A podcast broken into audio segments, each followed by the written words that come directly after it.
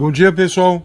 Acabei de ler um texto num site italiano chamado Ideia e Ação, né? É um texto sobre o que é natural e o que é artificial. É um texto que fala sobre como os humanos na realidade não são tão distantes assim dos animais, porque os animais também constroem, também criam um mundo artificial para si, né? Então essa é uma discussão assim que acho que vai muito mais numa semântica do que se entende como conceito de artificial de natural, do que realmente de uma separação entre dois mundos aparentemente opostos, né? entre um mundo perfeito, harmônico, natural e um mundo em construção, desconstrução, transformação que seria o um mundo artificial. Mesmo porque o mundo natural não é assim como a gente pensa, estático. É, a gente pensa não, né? Como muitas vezes se propagandeia como um mundo estático, de harmonia perfeita, onde não existem uh, desastres e transformações bruscas, morte, extinções, etc. E tal, né? Então, é um tema excelente, né? É uma discussão fundamental, porque ela envolve muitas vezes a nossa manipulação sobre o mundo natural, em como utilizá-lo, não só em nosso proveito, mas até em função daquilo que se acredita em um meio ambiente equilibrado e saudável. É.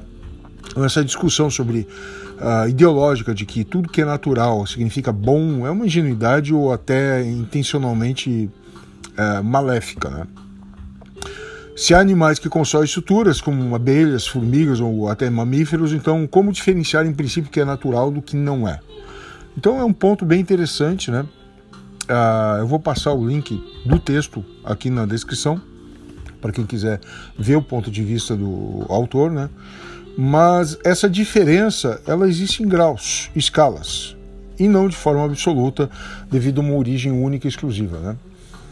A segunda parte do texto, depois dessas considerações e tal, é que uh, existe uma questão política propriamente dita, né? da articulação desse discurso de uma dicotomia entre o que é natural, bom, e um artificial mal, como algo estanque que divide o mundo, o que não passa de uma reminiscência medieval entre um mal e um bem absolutos. Eu entendo perfeitamente quando se critica a ideologia ambientalista como sendo propagadora desse artifício de nos demonizar enquanto espécie, daí para a civilização e para o sistema econômico, enfim, criticar, e é no fundo isso que eles querem, o capitalismo, né?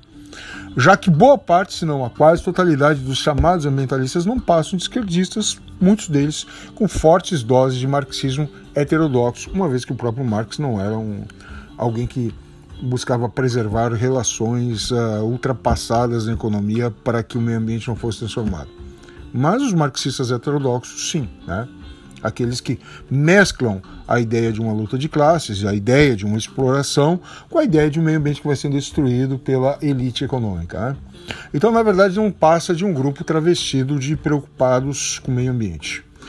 Mas há um ponto que eu discordo do texto. Né? Eu não vejo as tecnologias limpas como meras decorrências desse plano, por assim dizer, uh, de que elas são uh, decorrência de uma elite mundial que quer impedir o desenvolvimento dos povos. Né?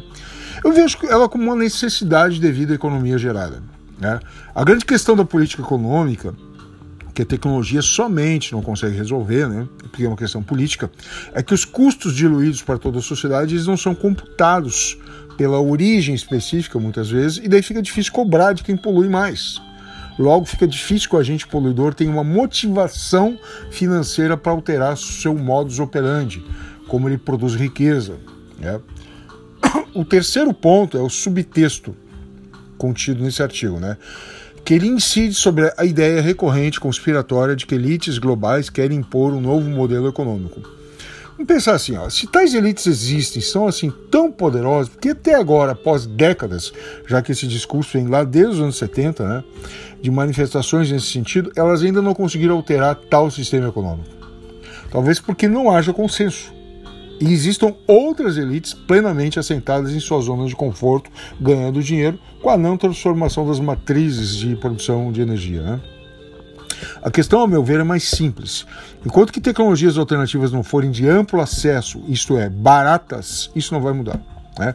Cada vez mais reservas de petróleo e gás natural são descobertas e oferta de derivados só não aumenta mais do que a demanda, entre outros fatores, devido a interrupções como guerras montadas por outros setores, que também são outras elites, que pretendem lucrar, lucrar com a guerra. E claro, né, ninguém vai toda hora ofertar mais para ganhar cada vez menos, a não ser que haja uma concorrência maior, um maior grau de concorrência.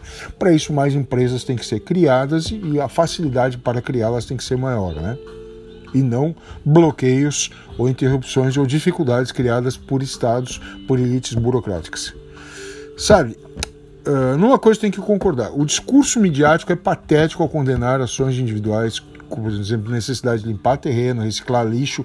Claro que isso é importante, eu não estou negando a importância disso, mas tu uh, insistir nesses pontos, enquanto que o Estado, dito como civilizador, concentra alvarás e quem pode ou não pode executar serviço, enquanto que uma fossa sanitária, uma simples fossa sanitária, já que o Brasil tem quase metade dos municípios sem tratamento de esgoto, custa cerca de 3 mil reais instalada, mas mais de 20 mil reais, por baixo, eu estou citando, tá?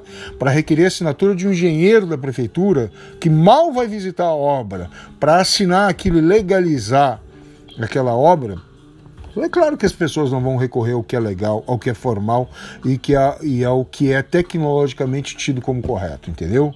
Eles vão fazer a obra quando fazem, né? De modo irregular, muitas vezes incorreto, buscando mais barato. Então não adianta, meu amigo. Não vai funcionar a lei se tu não tiver como baratear esse custo aí, certo? Esquece.